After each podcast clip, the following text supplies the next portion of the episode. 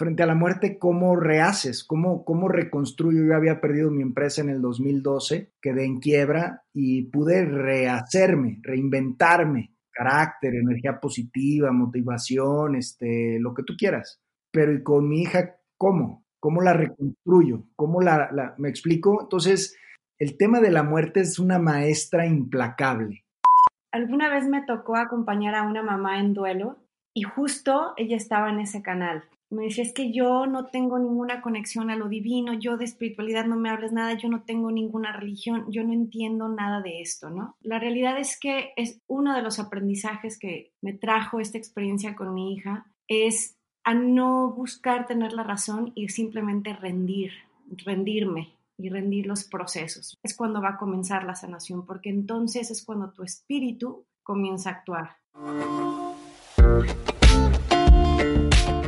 Bienvenidos a Maca Podcast. Aquí encontrarás información innovadora y auténtica sobre salud, emprendimiento, hijos, educación, pareja, nutrición, bienestar y demás retos que las familias deben afrontar diariamente. Maca significa dar. Somos Leonardo Lara y Catalina Aristizábal. De, familias, para, familias.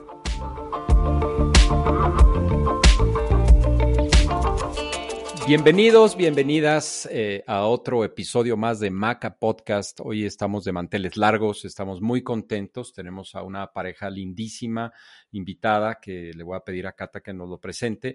Y estamos muy contentos porque tienen una historia de vida que, estoy seguro que a más de alguno nos puede ayudar y nos puede servir muchísimo, pues en la vida diaria, pero también por lo que estamos pasando eh, en estos momentos.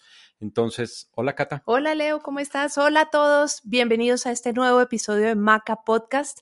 Este es el episodio número tres, qué pena Leo, pero yo voy a estar contando sí. cuántos episodios estamos haciendo durante esta cuarentena, este confinamiento. Y pues en nuestro episodio número tres, como dices, tenemos unos invitados muy especiales.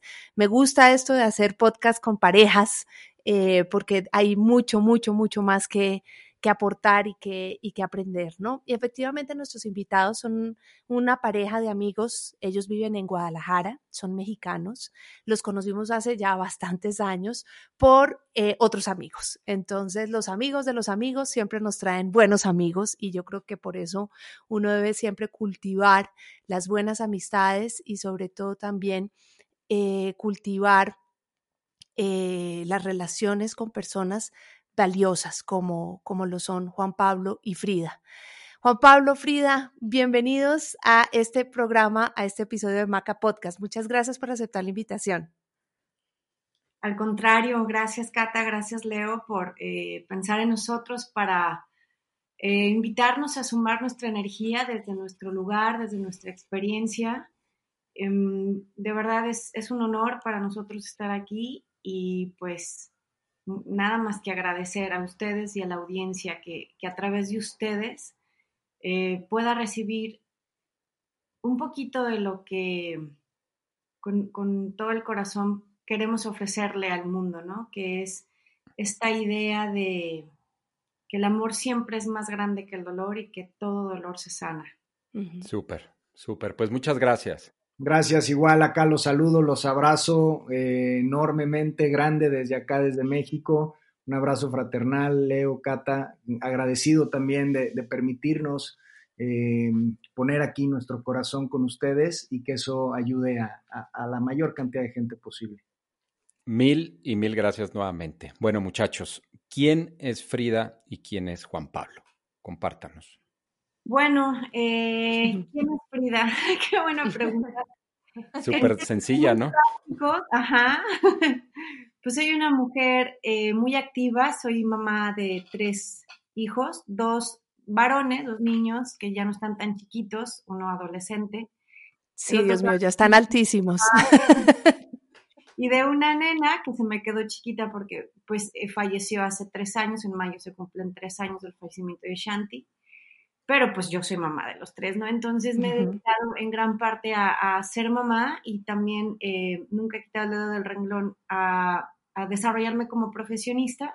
Un tiempo estuve dedicada a estar trabajando en el negocio familiar que tiene que ver con las exportaciones de tequila Y a raíz del fallecimiento de Shanti, pues obvio se vive una transformación muy profunda. Y dentro de las muchas decisiones que, cambiaron en, mi hacer está esa del trabajo, ¿no? Y entonces hoy me desarrollo como profesionista de la mano de mi esposo eh, con una empresa que, levantamos juntos que está enfocada a compartir contenido eh, que va relacionado al, desarrollo de la conciencia. Y este, por otro lado también me he enfocado mucho a escribir, me, me, ha, gustado mucho desarrollarme en esa parte. Y sin duda, pues creo que este, lo, más, lo más práctico sería definirme como una mujer que disfruta y ama muchísimo la maternidad y pues trata de ser proactiva en, otros términos. Claro. Así es. Ese es el malabar que hacemos nosotros. Exactamente. está estrenando como, como escritora. pronto les, les haremos eh, llegar la invitación de la presentación de este primer material de. ¡Wow! Eh, por favor, por favor. Porque yo, yo, yo, te he leído en, en, a través de Facebook y me encanta. O sea, realmente tienes un don, conectas impresionante con lo que escribes. Entonces, por favor, estaremos muy pendientes. Felicidades. Lo, chistoso es que ella, ella dice que no, que no sabe hablar, no sabe comunicar muy bien, pero ha ido descubriendo que tiene este don de verdad de, de sanar, el don de reconfortar y de conectar de conectar de forma bien auténtica con la parte emocional que es tan relevante cuando uno quiere en verdad, en verdad sanar. Ya se las, ya se los compartiremos. Este, Felicidades. En mi caso, pues soy un ser humano ordinario, ¿no? De mexicano, eh, que he estado vinculado principalmente al ámbito empresarial. Inicié, inicié con el tema eh, de la asesoría en temas de finanzas, eh, ¿cómo se llama? Planeación financiera personal, patrimonial. En el tema de ventas, en el tema de liderazgo y el desarrollo, me, formé durante 15 años vinculado a una empresa norteamericana de seguros que, tenía, que tiene presencia acá en México. Y durante 15 años estuve eh, pues en un contexto de formación de mentalidad y liderazgo para el tema de la, de la propia empresa, que fue muy rico y fue muy profundo. Sin embargo, pues desde mis orígenes yo soy, soy hijo de dos religiosos, una monja y un hermano marista, que no sé, allá en Colombia, pero en México han tenido una presencia muy importante en el tema de la educación. Y entonces, como hijo de humanistas, el tema de la trascendencia humana, la espiritualidad, fueron términos que yo ahora sí que mamé desde la cuna los he escuchando y están codificados casi en mi búsqueda de, vida. Y igual que Frida, durante 15 años estuve en ese, en ese tema, pero cuando la vida nos presenta este, este tema de, de, Shanti, que, que, deje su forma física y enfrentar esa, esa gran pérdida, se reconfigura y se reprioriza absolutamente la vida por completo. Son, son estas circunstancias justo las que nos hacen reevaluar y poner de verdad en una, en una balanza lo verdaderamente importante. Y entonces decido vender mi empresa que durante 15 años había construido y dedicarme, dedicarme total y plenamente, con todo mi corazón, a algo que yo le llamo la, la venganza, la dulce venganza de Shanti. El legado de Shanti. La, dulce venganza de Shanti es eh, hacer con mi esposa, con Frida de la mano, lo que Shanti hizo conmigo, que fue llenarme de alegría, de amor y sobre todo despertarme una conciencia espiritual distinta. Y entonces dejo de lado la empresa y me dedico hoy día a las conferencias, al coaching y al acompañamiento uno a uno y talleres especialmente enfocados a despertar a esta conciencia espiritual de quiénes somos y qué estamos haciendo acá para colaborar a crear un mundo eh, más humano, más justo, más amoroso y poderlo compartir de una forma próspera entre todos. Genial, felicidades a los dos. Eh, súper, me sí, encanta. Eh, pues realmente como que esos episodios en la vida que pues hay unos que si, si, si, se, se pudieran poner en, una, en, un, en un medidor de qué es más fuerte y qué menos fuerte, yo creo que, que, que, pues eso, eso no tiene sentido, pero esos episodios en la vida eh, hacen que uno se reinvente o, o, dan pie o dan la oportunidad para que uno se reinvente. Mm, y digamos, no sé qué tanto les gusta, pues, o sea, ustedes hablen de, de, cómo es la historia de la familia, eh, Shanti eh, siendo la niña menor de los tres, eh, llega en qué momento, parte en qué momento, y pues yo sé que con esa conexión espiritual ustedes hablen de una partida diferente, ¿no? sí, sí. Yo, yo, te platico algo muy, muy particular de, de esta, de la llegada de Shanti. Frida, no, no, lo compartió ahorita en la introducción, es la mayor de cuatro hermanas. Son puras okay. mujeres en su familia. Y ella, al ser la mayor, pues fue recibiendo a todas sus hermanitas eh, como hermanas, pero también como juguetes. fue mamá desde, desde niña. Sí, fue mamá desde niña y realmente jugaba a, este, con ellas y las peinaba y las cuidaba. Fue mamá y yo yo estoy seguro que desde muy chiquita ella anhelaba de todas las formas posibles tener a su propia, a su verdad, a su hija de verdad, que no fueran sus hermanos, su hija de verdad, ¿no? Y en ese sentido nosotros ya teníamos dos hijos, ya, uh -huh. digamos, no estaban tan pequeños. Juan Carlos tenía 10, ya 10 años, y Iker tenía 6 años. Entonces ya no, ya no teníamos hijos chiquitos, todavía eran niños. Sí pero, pero no, no bebés. Ajá. Este, estábamos entre que en, en, estos temas de la planeación familiar, si ya, si ahí estábamos bien, pero ahí estaba, yo sabía, no solo el deseo en el corazón de Frida latente, sino lo que hoy vemos, el plan, el plan de vida, el plan espiritual de Frida, mío y el de toda esta familia, de la llegada uh -huh. de Shanti y lo que iba a venir a transformar y a provocar. Entonces, este, pues ella llega, como dices, como la tercera, pero la única niña de una de la familia y la única nieta de ambos árboles familiares. Ah, ok, ok.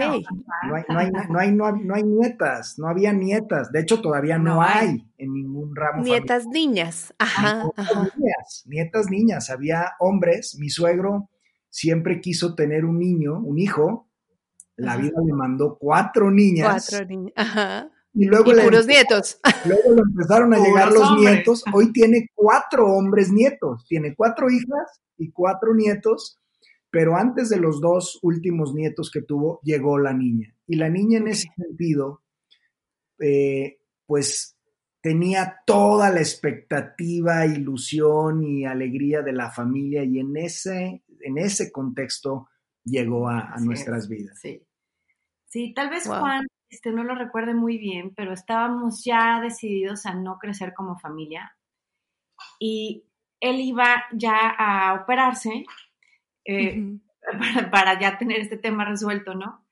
Uh -huh. Y justo estábamos con el rollo de que si nos cambiamos de casa y en ese proceso de decisión es cuando sorpresivamente salgo embarazada, ¿no? Okay. Entonces, este, yo dije, pues está está padrísimo. Al principio sí, sí estaba un poco en shock porque, pues, yo ya no tenía nada de bebés, ya mis hijos claro. estaban en María. Yo decía, híjole, y ahora sí, pues. pues Volver a empezar. ¿no? Ajá. Claro. Y fue maravilloso. Digo, al final de cuentas, este, la etapa en la que recibimos a Shanti este, eh, como matrimonio, como familia eh, y a nivel personal era, era otra, definitivamente. Estábamos muy jovencitos para cuando tuvimos a nuestro primer hijo.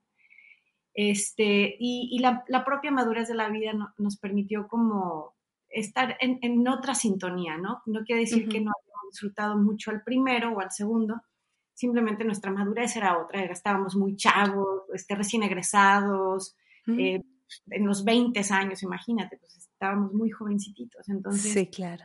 Y ahora no. mucho más estables, ¿no? Con un ritmo de vida más tranquilo. Claro, no, y pues obviamente el, el, primero uno está como primerizo nervioso por todo, claro. si se, se, cae el chupón, mejor dicho, hay que desinfectarlo cuatro veces, en cambio el tercero ya, pues se, ya, se o sea, solo, se educa ¿no? solo, o sea. Claro. Sí. Entonces fue muy padre, este, cuando supimos que era niña fue maravilloso, mis hijos estaban, no, sabían ni qué. Obviamente era ella y todo era nuevo, ¿no? Incluso para mí, que aunque crecí con mujeres, pues criar a dos niños hombrecitos es, es muy diferente. Es una cosa y niñas es otra cosa. Claro. Yo no tuve hermanas, yo no, yo vengo de, de, una familia de puros hombres, bueno, mi hermano y yo fuimos dos nada más, una familia chica, y yo nunca, eh, digamos, este, conviví con niñas, entonces... Mm. Claro. Eh, haber criado a mis hijos al tipo bruto y primitivo más masculino, ¿no? De la pelota y el lodo y aviéntate y los tiras. Bromas, albures. Todo, ¿no? claro, todo. claro. como, no, no, se rompa, que no, que no le hablen fuerte, que era, es, ha sido una experiencia única. Por eso te digo que el nivel de alegría que mi corazón ha sentido este, y de amor, lo quiero compartir con, toda la gente. Esa es la venganza ¿no? que, quiero hacer eh, en nombre, en nombre de la bendición tan grande que fue la visita de Shanti a nuestra familia, por más que nosotros de todas las formas posibles hubiéramos querido que fuera larguísima. Este, Pues eso es la, el, deseo y el querer de, de, la mente personal, la mente individual, que es en donde a veces nos, nos atoramos en seguir adelante, ¿no? Es decir, pues eso lo hubiera querido, pero ya está aquí una realidad distinta, cómo fluyo y sigo avanzando con ella. Este, fue maravilloso, su llegada fue Sí, fue muy padre, muy, muy padre. Claro, no, y fíjate que tenemos un poco en común la historia y yo la cuento así muy rápido. Yo soy de una familia hoy de cuatro hombres, ¿no? Em, yo soy el tercero y después de mí llegó Mariana y Mariana estuvo con mi familia treinta y tantos días y Diosito la llamó.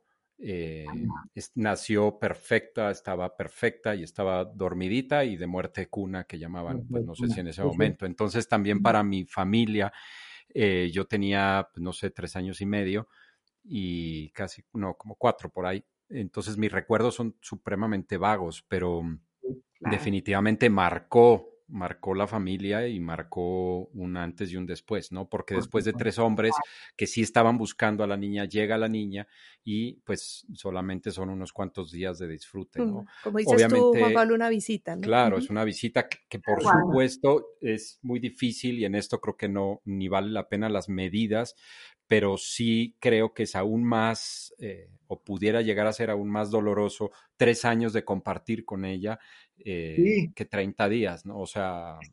Sí, son, son este tipo de, de, ¿cómo le llamamos? De especulaciones mentales de si, si hubiera sido mejor conocerla o no conocerla, que la verdad es que son, son un tanto entretenimiento que, que a veces no llega a ningún lado y a veces te ayuda a acomodar un poco mejor pero definitivamente, pues como los seres humanos nos, acostumbramos, nos vamos generando vínculos. Eso es lo que nos hace humanos, que nos vamos vinculando con, los nuestros, con lo, con lo cercano. Y eso es lo que a la hora de desprendernos, digamos, cuando esos vínculos eh, nos apegan, a la hora de desprendernos, pues nos arrancan el alma, güey, ¿no? Se llevan el, alma. Sí, pero total, claro. ¿no? Y bueno, en este orden de ideas, eh, nos encantaría como conocer un poquito sus enseñanzas, sus aprendizajes, las oportunidades, el propósito de vida, pues, después de, Shanti. Uy, bueno, este es, es, un poco complicado poderlo resumir en, en, unos minutos o en unas horas, porque realmente ha sido un, un aprendizaje que trasciende la vida, ¿no? Y estoy, estoy segura que no nada más la mía, sino la de, la de Juan, la de mis hijos, la de la gente cercana y tal vez este, tenga impacto hasta en los hijos de mis hijos. Pero resumiéndolo lo más que pueda, te puedo decir que para mí como mujer y como madre ha sido la experiencia de transformación más profunda que nunca jamás me imaginé vivir yo me acuerdo muy bien, cuando Shanti se muere, eh, me acuerdo que yo decía, es que yo necesito y elijo que esta sea la, la, la experiencia que eleve mi nivel de conciencia, donde tenga que elevarse en esta vida, porque yo ya no estoy dispuesta a pasar por otra experiencia o a cursar otra materia de desapego, ¿no? es, en esta y en esta. y, así fue, este, a mí me, me em, por supuesto que pasé por el proceso natural del duelo, de la pérdida. Del dolor, claro. Claro, a ver, o sea, fue una bomba nuclear que me hizo reventar, no en mil pedazos, a mí me hizo polvo. De verdad, para mí fue, mi, o sea, yo no entendía nada, era para mí mucho más fácil pensar en, mi propia muerte que en estar atravesando un dolor así, ¿no? y no había absolutamente nada fuera de esa pérdida que, que, llamar, que me pudiera hacer conectar a la vida. Nada, nada. Estaba yo solo enfocada en la pérdida y todo eso entendí y fui comprendiendo, gracias a que lo veía, que formaba parte del propio proceso del duelo. Y eh, pasar por ese tránsito, resignificar la, la, la vida de mi hija y entender poco a poco que si en algún momento de la historia a mí me hubieran hecho hacer una pausa y me hubieran preguntado desde el cielo, desde donde tenga que haber sido, ¿no? Oye, Frida, a ver, relájate. ¿Elegirías no pasar por este dolor y no haberla conocido el tiempo que la conociste con tal de no sufrir? ¿O te la avientas como viene eh, eh, esta experiencia teniendo el regalo de los tres años, de los casi tres años que tuviste con tu hija. Y, y, ahí en esa respuesta siempre encontraba que mi, que mi única este, forma de reaccionar sería gritarle a todo el mundo que sí, mil veces sí y mil veces la recibiría. No importaba que yo estuviera muriéndome por dentro, porque estaba dispuesta a pagar ese precio con tal de haber tenido la fortuna de abrazarla, de, conocerla, de apapacharla, de, disfrutarla como la disfruté. Y eh, eh, personalmente sí me marcó, por supuesto, un antes y un después. Eh, mm, la forma en la que hoy veo la vida, en la que hoy enfrento la, la belleza de la vida, porque soy una mujer apasionada y enamorada de vivir también me hace ser muy objetiva y entiendo que hay momentos de dificultad, siempre los habrá en toda la historia del ser humano, pero también hay momentos de muchísima plenitud y eso es vivir. No, no, no, podemos colarlos y filtrarlos y no existe una pócima mágica para no, para no pasar por esos momentos de crisis, ¿no? Y, sabes qué, Cata y Leo, creo que esa es una de las primeras grandes eh, aterrizajes que podemos compartir y es que la vida no, no siempre te va a dar aquello que a veces infantil o optimistamente estamos esperando. La vida se va a, se va a ir configurando, hoy lo sé, en función a, a lo más necesario para seguir evolucionando como seres humanos espiritualmente, porque en esencia, eh, la esencia que nos tiene aquí es nuestro ser espiritual. Ese es el verdadero propósito de que nosotros estemos presentes aquí en la tierra. Y, la vida no, no, siempre se va a, comportar como tú quisieras. Y eso no es el problema. El problema es no saber transitar o sacar de, esos, de esas circunstancias la lección o, o aprovechar el escalón de humildad, de fortalecimiento, de sabiduría que estos procesos nos regalan, porque estas circunstancias que se salen del guion o del plan original en donde yo quisiera, tenemos los seres humanos a veces como esta facilidad de proyectar como muy infantilmente, nosotros decimos muy de Disney, ¿no? La vida perfecta y sin problemas y el príncipe azul y la, maravillosa y los sueños cumplidos y, y eso no es la vida, dice Frida. La vida es, es parte de disfrutar, de, conquistar, de lograr, pero es parte también de bajar la rodilla, bajar la cabeza, de llorar, de sentir, de despedirse y de ahí reconstruirse. Entonces, eh, como abrir los brazos a que, a que las cosas afuera se colapsan y se van configurando de una forma no se ven ordenada ni perfecta para nuestros ojos, pero el, mantener esa confianza plena en que hay un orden perfecto y una belleza que siempre está atrás de ese primer rostro, es un punto que por lo menos para mí, y estoy seguro para Frida, fue vital no perder esa, esa fe espiritual y esa confianza de que no se mueve un solo cabello de, nuestro pelo sin que haya un plan divino de, evolución, pues de aprendizaje, de, sembrar mucho más amor y conciencia en el corazón del hombre que, pasa por esos infiernos. Sí, sí. Tú ahorita mencionabas al principio de, la, de esta conversación eso, ¿no? O sea, que tú tenías un plan desde lo humano o que ustedes tenían un plan desde lo humano y creo que todos tenemos siempre ese plan y, nos imaginamos cosas y, proyectamos hacia el futuro. Obviamente, pues toda una vida perfecta, o sea, nadie va a planear, bueno, y por aquí, por ahí de un año, pues una tragedia, como para, no, o sea, simplemente, simple, siempre estamos diseñando eso desde lo humano, pero tú decías que que pues había que entender que desde el, lo espiritual, desde lo energético, pues era, pues normalmente hay planes diferentes, ¿no? Em, y eso, eso que hablas de, de, de, poder aceptar eso, abrazarlo y como dice Frida, o sea, listo, me tocó vivir esta pérdida, este desprendimiento, pues lo voy a aprender, pues porque pues ya no, no, me, no, no me den otra, ¿no? O sea, ¿no? Y eh, yo ahí entonces quisiera preguntarles, eh, ¿qué, o sea, hemos hablado de tema espiritual, sin hablar de religiones ni nada de eso, sino como la parte espiritual. ¿Ustedes qué podrían recomendarle o qué piensan cuando les llega de pronto a ustedes una persona que les diga, no, o sea, yo le creo a la ciencia, yo le creo a, mm, a, lo, a la aquí y a la hora, yo, yo le creo al humano, ¿no?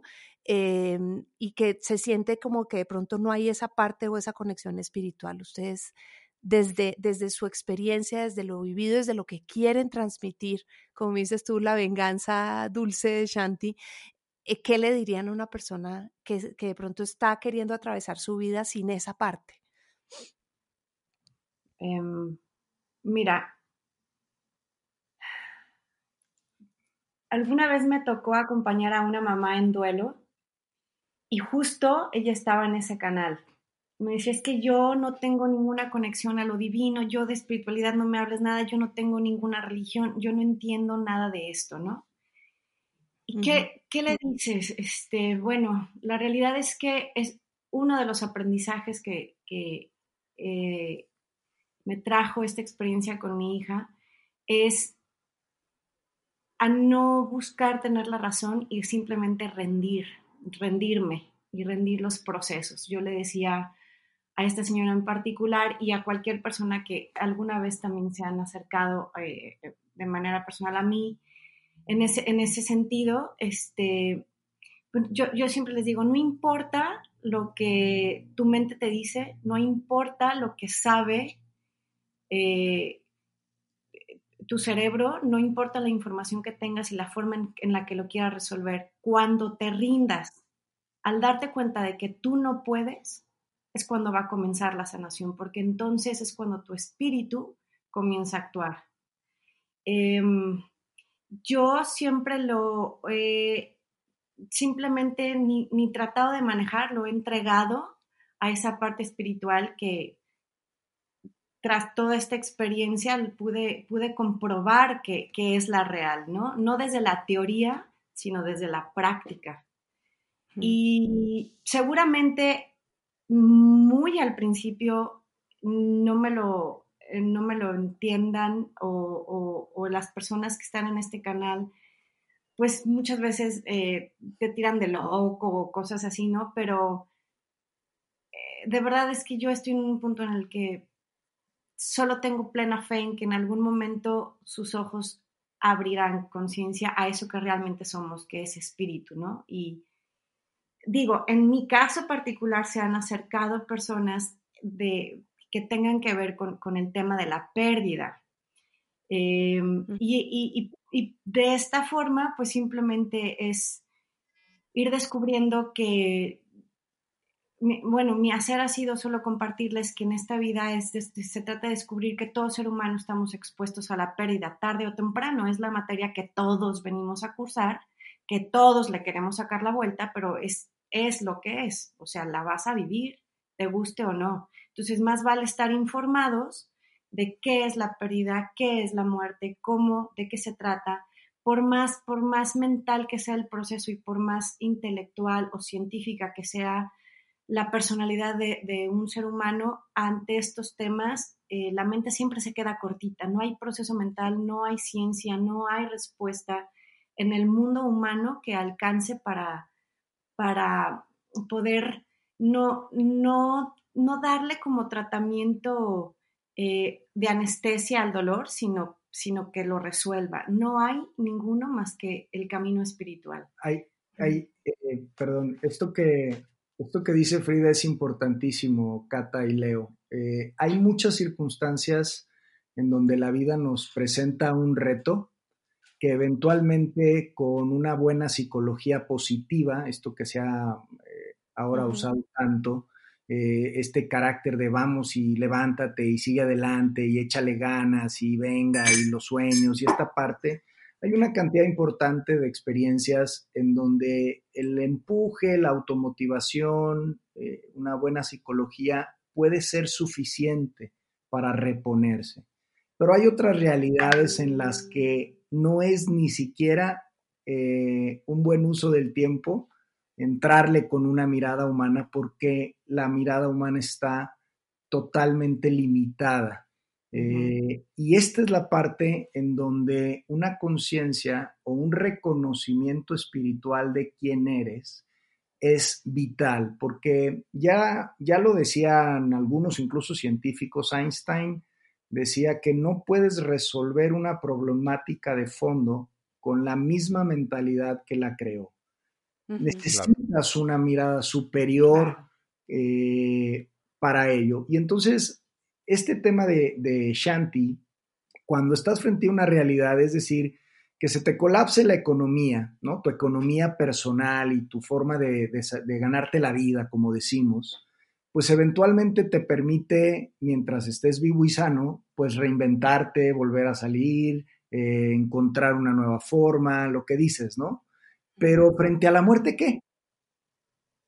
frente a la muerte, ¿cómo rehaces? ¿Cómo, cómo reconstruyo? Yo había perdido mi empresa en el 2012, quedé en quiebra y pude rehacerme, reinventarme, carácter, energía positiva, motivación, este, lo que tú quieras.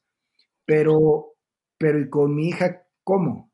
¿Cómo la reconstruyo? ¿Cómo la, la, me explico? Entonces, el tema de la muerte, el tema de la muerte es una maestra implacable porque arranca de tajo todas las distracciones con las que nos hemos humanamente distraído de lo que realmente somos y a qué venimos. Nos hemos distraído con eh, nuestras apariencias, nuestra importancia, nuestros prestigios, nuestro cuerpo, nuestra riqueza, eh, nuestras funciones, empresas, con todo lo que visiblemente eh, nos ha, eh, digamos, resguardado y nos ha hecho sentir importantes, valiosos, incluso nos ha identificado de quiénes somos. Soy empresario, soy esto, soy líder, soy no sé qué, soy guapo, soy feo, soy gordo. Y, hemos, la mirada humana está orientada a esas realidades. A etiquetar, claro. A etiquetar, a, definirte con lo material. Soy papá, ¿no? Pero realmente a mí una de las lecciones que la, que la partida de Shanti me da es que nada de eso somos. En verdad, nada de eso nos define en última instancia. Todo eso es, temporal, es, cambia de un, día para otro. Hoy lo estamos viendo, la economía global colapsa, ¿no? Este, sí, no, la vida nos cambió en 15 días y, y ¿qué? O sea pero no dejamos de ser nosotros. Así es. no, perdimos la economía, pero seguimos siendo nosotros. Yo le decía el otro día a un amigo, estamos tan asustados de que la economía colapse y nos hemos olvidado que nosotros la inventamos, canijo. O sea, nosotros inventamos el dinero, nosotros inventamos la forma de, intercambiarlo, nosotros, o sea, ya era hora de que pudiéramos empezar a replantear cómo hacerlo porque no lo habíamos hecho muy bien.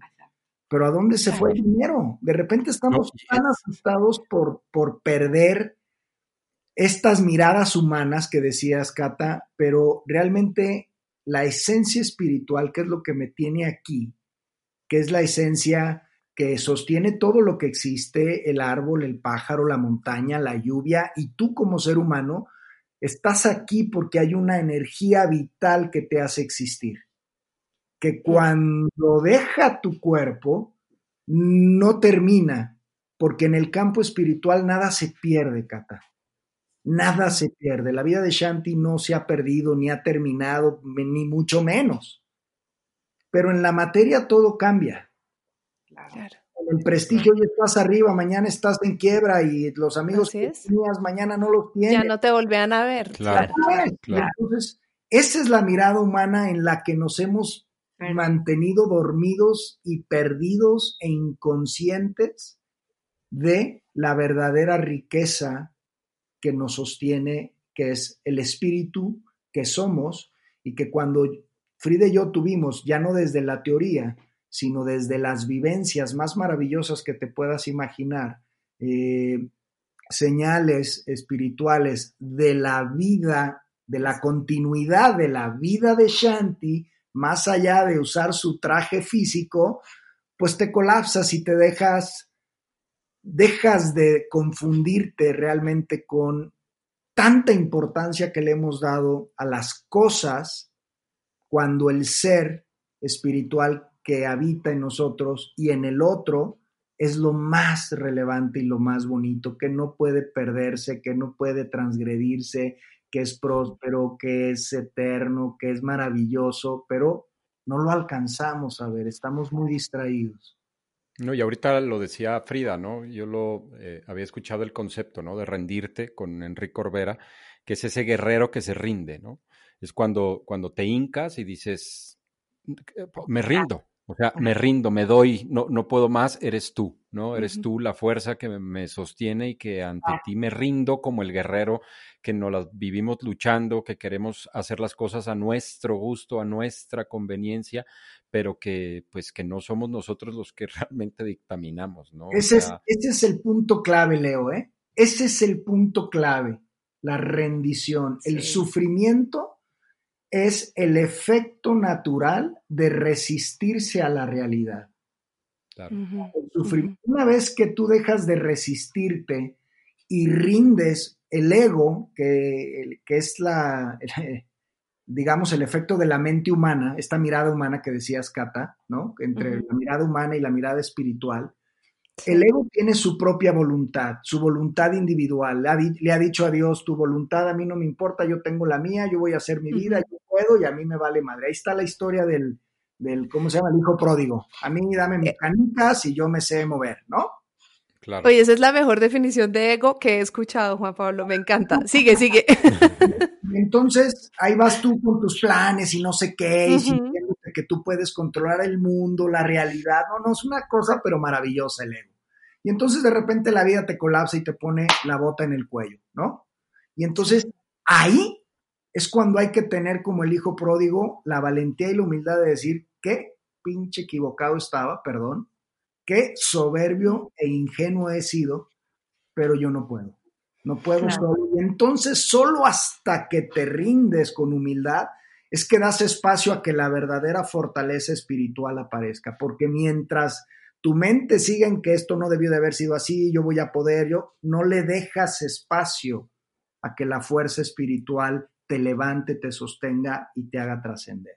Y te sí, te rescate y te haga trascender, claro. No, y hablabas de resistencia. Cuando estás resistiendo, o sea, una liga, por ejemplo, que la estiras está tensa, ¿no? Y cuando estás resistiéndote ante eso, estás tenso.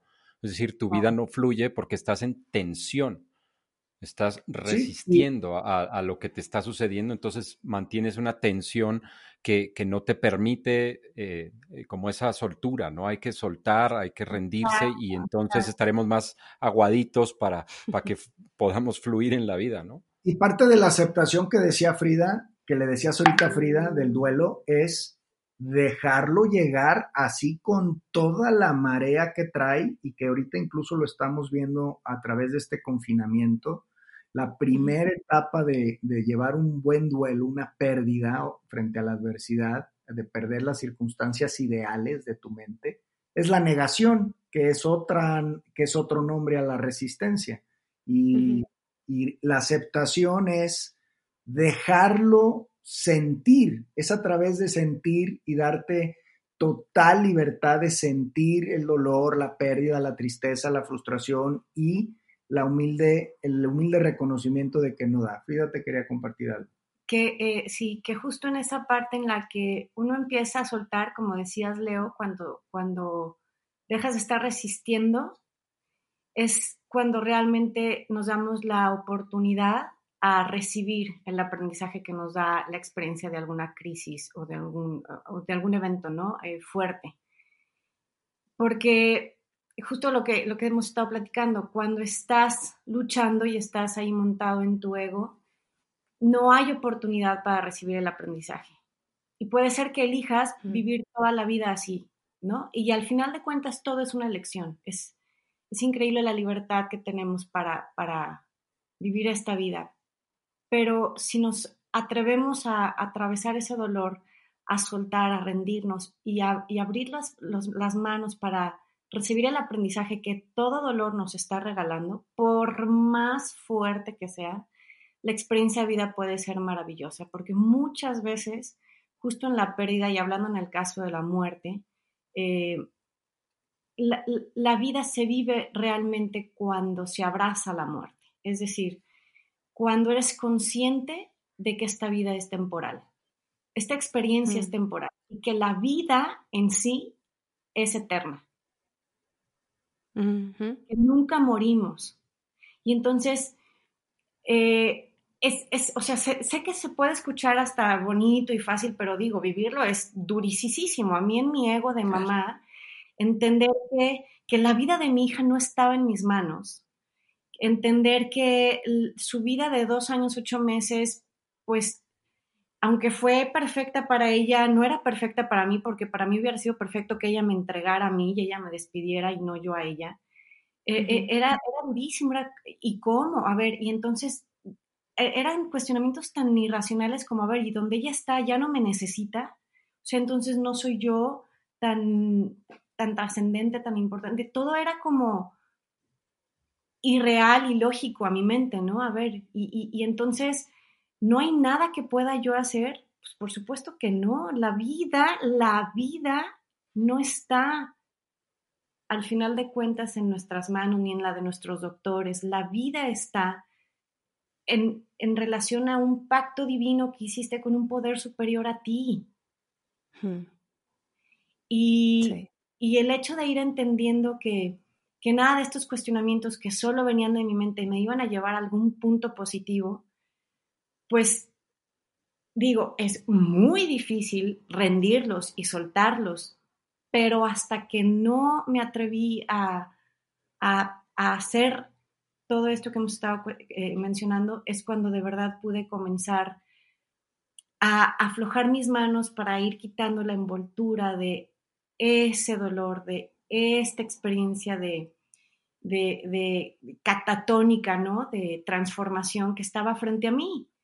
Y mm. entonces es cuando se, empiezan a ver, pues todos esos aprendizajes, todos esos regalos que, Dios, la vida y nosotros mismos desde otro nivel de conciencia acordamos tenernos, ¿no? Y, creo que eh, en este sentido el aprendizaje y el regalo más hermoso que mi hija me, trae y me trajo con su presencia física eh, es tener la certeza de que la vida es eterna, de que en realidad nunca morimos y solo nos transformamos, y de que la temporalidad de esta experiencia humana es tan maravillosa como yo elija que sea, o tan dolorosa como yo elija que sea, y cualquiera de los dos caminos está bien porque es mi decisión, pero no es lo que me va a, eh, no es lo que me, me termina por definir. Y al final lo único que me llevaré a la vida después de esta vida es justo esa experiencia, la satisfacción de de lo que yo hice durante mi paso aquí. Y, llegar a este punto de verdad no, no es nada fácil. Créanme que, por ejemplo, si estamos viviendo ahorita una, una contingencia de cuarentena eh, y, nos cuesta trabajo entender que la salud está en una línea eh, delicada, que muchísima gente está enfrentando muchas pérdidas, ser amados, em, económicas. económicas, simplemente la libertad, ¿no? De ir ahorita con, tus padres a darles un abrazo. O sea, se está, se está experimentando una pérdida. La, humanidad y la, nuestra forma de vida, aunque termine este, este proceso de salud, no, no va a ser lo que fue hace dos o tres semanas para Total. el resto del mundo, ¿no? Y entender que, que querer caminar tras un momento de crisis como puede ser este, como una pérdida, como una empresa que decía Juan Pablo, como eh, la propia muerte de un ser amado, tu salud, un accidente, este, lo que sea, ¿no? Una enfermedad, lo que fuera. Tratar de caminar en la vida creyendo que puedes ser lo que fuiste antes es una pérdida de energía tremenda, porque nunca volverás al punto anterior. Sí. Claro, no, y, y entra ese... Información. Claro, y entra como, ese, como esa angustia, como esa eh, resistencia, como decíamos ahorita. Y es que, pues Frida, nos ganaste la, la, pregunta porque efectivamente queríamos tocar ese tema. El tema de hoy en día estamos viviendo un, un momento en donde la gente está experimentando pérdidas de muchas eh, naturaleza, ¿no? De muchas naturales. O sea, pérdida, como decías Juan Pablo, económica, pérdida puede ser también de un ser querido eh, o de un amigo, pérdidas, pérdida de, de, la vida que venías viviendo. O sea, de pronto hay mucha gente que estaba iniciando su año con todo, y hablo por mí, ¿no? O sea, eh, súper bien desde el punto de vista profesional, súper bien, y todo iba marchando y todo se, se cancela todo y es una pérdida.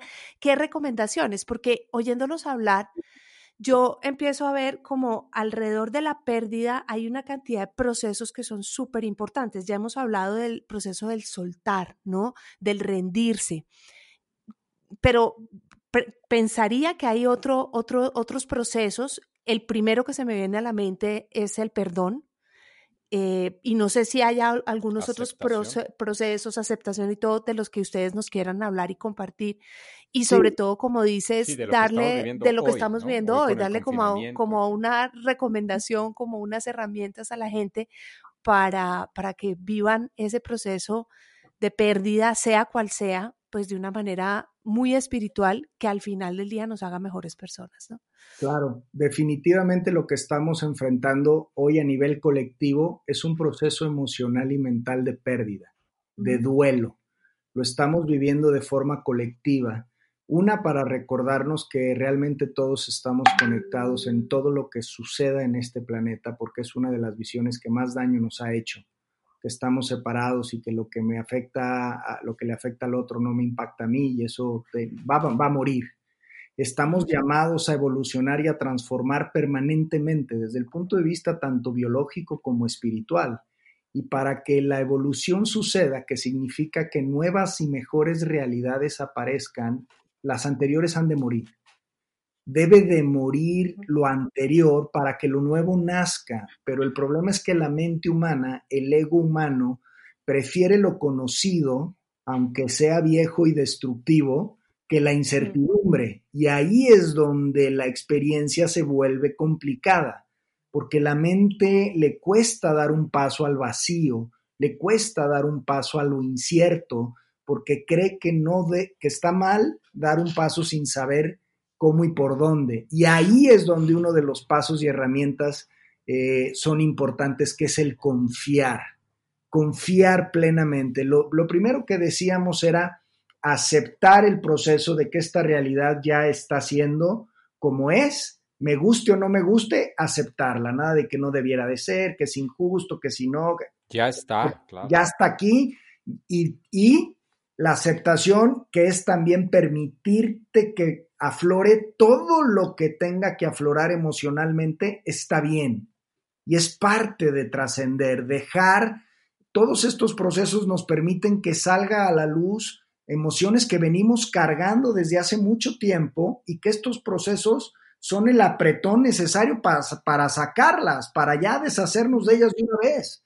Y si nos resistimos a sentirlo, a veces hasta con las recomendaciones positivas de, no, no, no, no, Aceptar el tema es, estoy perdiendo todo aquello que anteriormente hacía y que era importante y que era valioso y que no sé qué, y me duele, me da tristeza, me da frustración, es aceptar esa pérdida, por un lado.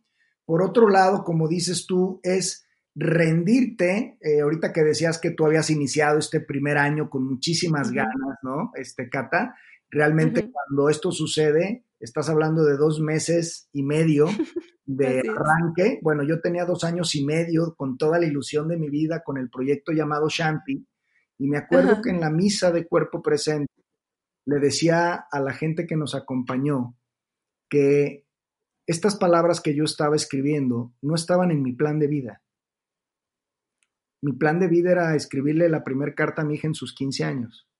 Pero, ese era, pero ese era mi plan. Pero el plan de la vida y el plan de Dios seguramente era otro y confío, confío que es perfecto y me rindo para que me muestre su belleza y perfección. Que es la única manera, ¿no? Es la única manera. Si no doblas la rodilla y pones todas tus expectativas, tus desilusiones, tus apegos, si no los rindes de corazón y llorando, si quieres, moqueando, se los entregas y este iba a ser mi año y por fin yo iba a ser no sé quién. Y si no lo entregas diciendo, pero confío en ti, confío en la vida, confío más en tu inteligencia que en la mía. Claro. Muéstramelo. Yo estoy aquí, con dolor, ¿eh? con el corazón sangrando y con el corazón ardiendo como caminamos, pero pero alcanzas a decretar de corazón que confías en un plan superior mucho más perfecto e inteligente que el que a tu mentecita se le puede ocurrir. Así es, eh, sí, mente minúscula. Fíjate que un coach que yo quiero mucho de Guadalajara que se llama Omar Nuño, una vez me hablaba de la confianza con certeza. Confianza con certeza, confianza, ¿qué es eso lo que tú estás diciendo? La confianza, confiar en, en, que hay un plan más allá de nuestra limitada mente humana, con la certeza de que ese plan es bueno para nosotros, que nos va a hacer crecer, que nos va a ayudar, que, que va a venir con muchas cosas, ¿no? Y para mí esa es la mejor definición, de fe. Fe para mí es confianza con certeza, ¿no? Que va muy amarrado a lo que ustedes están diciendo. Sí, sí todo cuanto sucede sucede para nuestro bien. Esa es una premisa de, fe y de confianza vital. Esa debe de ser, yo creo, la, bandera y la, espada frente a estas situaciones. ¿eh? Todo cuanto sucede, sucede para bien y para nuestra evolución. No nos gusta el proceso, no nos gusta el formato, a algunos les será más incómodo que a otros, pero hay una inteligencia y un orden mucho mayor al de nuestra mentecita humana que está en proceso y que soltarnos en plenitud, en, confianza, soltarnos a ese flujo, nos hace mucho más fácil trascenderlo, alinearnos y salir incluso fortalecidos y más humildes y más sabios. Claro. Ese es, ese es todo, el, todo el tema. Y, todo el tema. Y en ese canal, Cata, que preguntaba sobre el proceso del duelo o los pasos, y está comentando Juan Pablo, eh, creo que eh, sin duda lo que estamos viviendo, eh, sí es todo el proceso, habrá quienes estén muy resistidos a, vivirlo y es parte del propio proceso, ¿no? el, hay cinco pasos en el proceso del duelo que los define la doctora Elizabeth Kubler-Ross, que es la madre de la, de la tanatología. Y escuchábamos Juan y yo una conferencia de un científico. ¿Cómo se llama el doctor? Greg, Greg Braden. Ah, ok.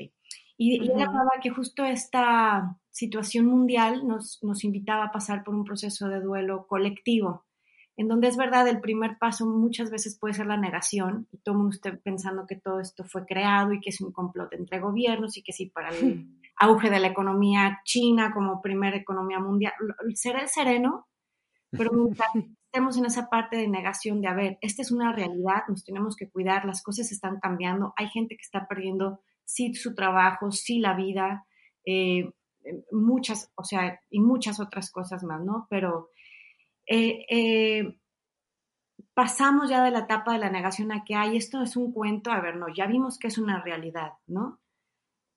Y viene también lo que mencionabas tú, Cata, que eh, tú lo mencionas como el perdón y sin duda es, es la, es, el resultado de pasar por el segundo paso, que es la ira o el enojo, toda esta situación de pérdida y, particularmente a las personas que están enfrentando la pérdida de la vida de sus seres amados en los hospitales o en casas cuando ya tienen a dónde llevarlos a que los sanen, este, pues pasan, imagínate la, energía de ira, el mundo, el gobierno, la economía, el país, la ira hacia los que tienen o, más recursos económicos hacia los que no tienen, o sea, de verdad, es, una energía durísima, la, claro. porque nace de, de, la tristeza de, de, lo que se está perdiendo, la gente que se está quedando sin trabajos, porque pues por más empresario que seas, hay veces que ya no vas a poder mantener los sueldos si esto se sigue prolongando, etcétera, etcétera. Digo, hay realidades que, que ya están ahí. Entonces es lidiar con toda esta, con esta parte de, de ira, de enojo y sin duda pues se tiene que ir poco a poco procesando a través del perdón, como lo mencionabas, Cata. Claro. Este, un, tercer, eh, un tercer paso del propio proceso de la doctora Elizabeth, que eh, es la etapa de la negociación, en donde ya empieza, que yo creo que es en donde estamos tal vez nosotros como país en general, que es en donde ya, ya, o sea, ya reconoces que es una realidad, será el origen como haya sido, este, pero ya, ya existe, ya estamos parados sobre estos terrenos y entonces vamos negociando a ver cómo lo hacemos para poder seguir avanzando, ¿no? Pues te pones cubrebocas, te previenes, te, te, guardas. ¿no? Empiezas a crear modelos de comunicación distintas, conferencias vía Zoom. Em, em, eh, no lo sé, hay una abanico ya, ya, no te resistes y te peleas con la realidad, empiezas a negociar con ella. Bueno, ya cedo poquito yo también, me reinvento, me, me, me muevo, quedo aquí estancado en el enojo, ¿no? Y creo que ahí es donde es la diferencia entre las personas que logran, eh, pues ahora sí que eh, sobrepasar, sobrellevar una pérdida y aprender de ella. Es, no me quedo, no me quedo ahí, me reinvento y sigo para adelante, ¿no?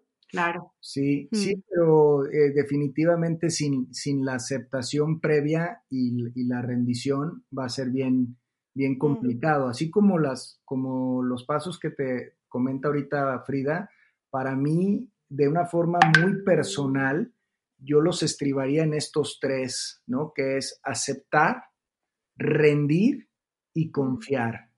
Para mí, eso sería la mecánica de enfrentar una realidad que no me gusta. Bueno, lo acepto, no me gusta, pero ya es. me rindo que decirle a la mente individual, ego humana, no, no tienes manera de encontrarle la cuadratura a este triángulo, por favor, ríndete. Hay una inteligencia, hay un orden superior y eso me liga a la confianza.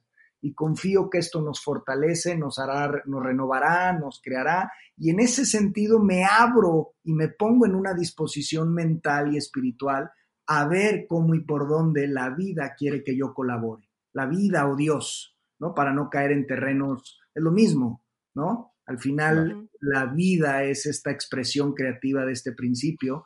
Y entonces, acepto que ya está, no, aunque me guste o no me guste, me rindo a que yo no sé bien ni cómo ni por dónde, honestamente, pero confío que todo esto tiene un orden y un bien mayor y entonces me dispongo a contribuir y a servir de la mejor manera. Súper.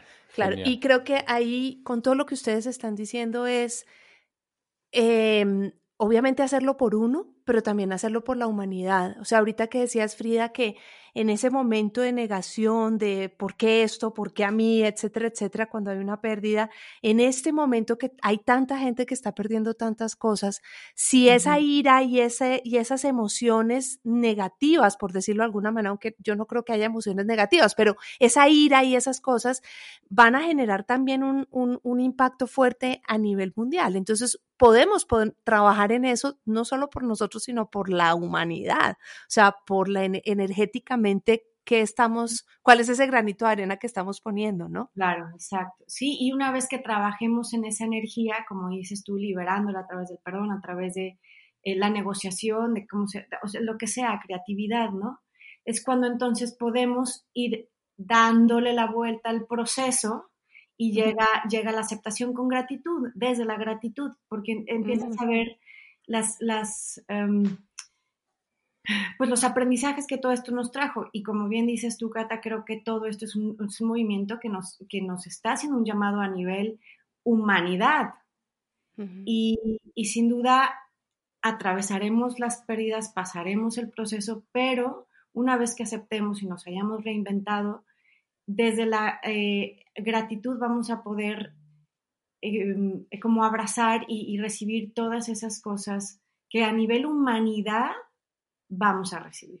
Y, esto que dice Frida, híjole, es vital, este, Leo Cata. La, la, aceptación sin gratitud se llama resignación. Y la resignación es un deja, deja una huella de rencor y de dolor y de no satisfacción que no te permite contribuir energéticamente, que decías tú ahorita, Cata.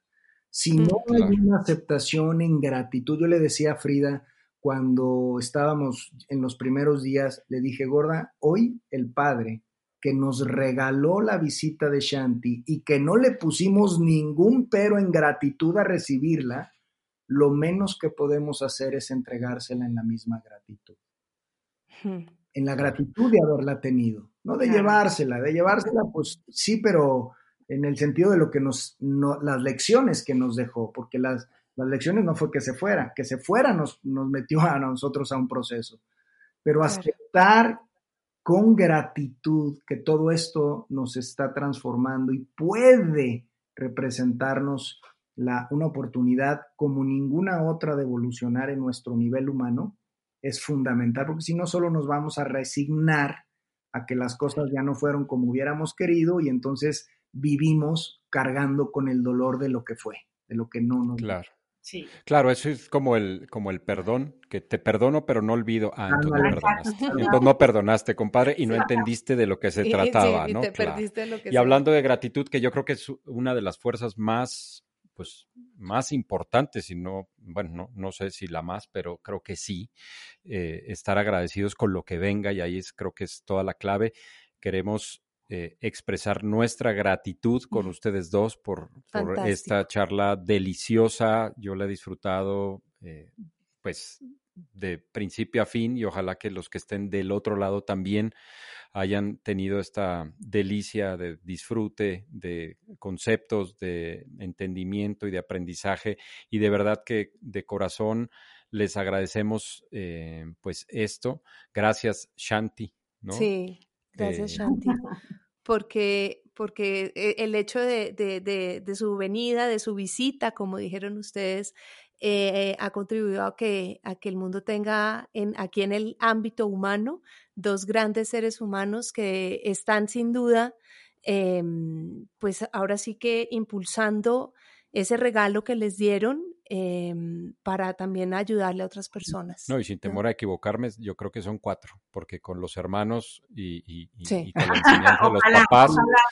no, no, pero es que de alguna manera eso, pues, vaya, eh, desde la parte humana uno creería que tendría que permear es esa parte, pues, ¿no? Es, es, es, un sistema, la familia, y como parte del sistema, Shanti vino a, ejercer ese engrane para que esto funcionara. Entonces, a mí me parece que es, que es desde ahí. Entonces, de verdad que mil, mil gracias.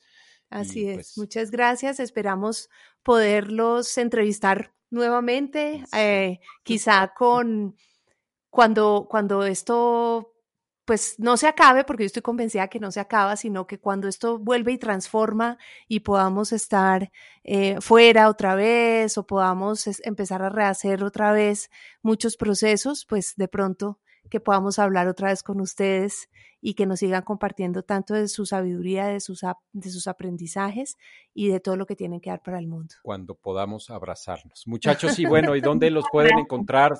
si alguien quiere contactarlos, eh, ¿dónde los puede eh, contactar? a, mí, me pueden encontrar en Pelón San, en todas las redes, en YouTube, en Facebook, en Instagram, como Pelón San.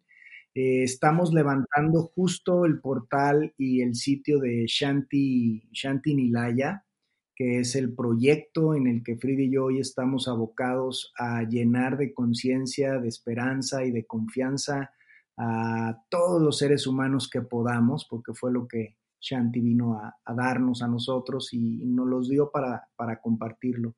Entonces pronto, y Frida está como Frida Ojeda. Así es. Y pronto su libro saldrá por ahí anunciado. Uy, no, eso sí lo, nos los tienen que contar, lo estaremos esperando. Bueno, pues a ti que estás del otro lado, mil gracias por haber quedado hasta el final. Eh, recuerden en compartir este episodio y todos los de Maca, en suscribirse a, Maca Podcast en donde lo estés escuchando, Google Podcast, Apple Podcast, Spotify y, en Evox. Y pues nada, recuerden que Maca significa dar. Porque dar es, nuestra, pasión. Oigan, muchísimas gracias. Em, eh, yo dije, ay, no leo, ¿por qué cortas tan rápido? Pues la idea es que siempre los podcasts no duran más de una hora, pero yo me hubiera quedado acá más. Claro, no, ay, de, de, 40 minutos, pero, pero de verdad que con ganas de seguir. Seguir escuchándolos, de verdad. Qué padre. Wow, ustedes son un, un modelo a seguir, o sea, son son eh, faro, son faro de luz. Son faro, exacto. Y de verdad felicitaciones por lo que están haciendo, que Dios los siga bendiciendo con, con eso, con esa magia, con esa fortaleza, porque es y con, mucha salud, claro, y con unidad familiar, todo, todo, todo para que, para que ese proyecto sea faro precisamente para cada vez más y más personas. Muchas gracias, Cata, gracias, pues, Leo. Que, que todo cuanto cuanto nos deseas se manifieste plenamente en tu vida y en la de tu familia.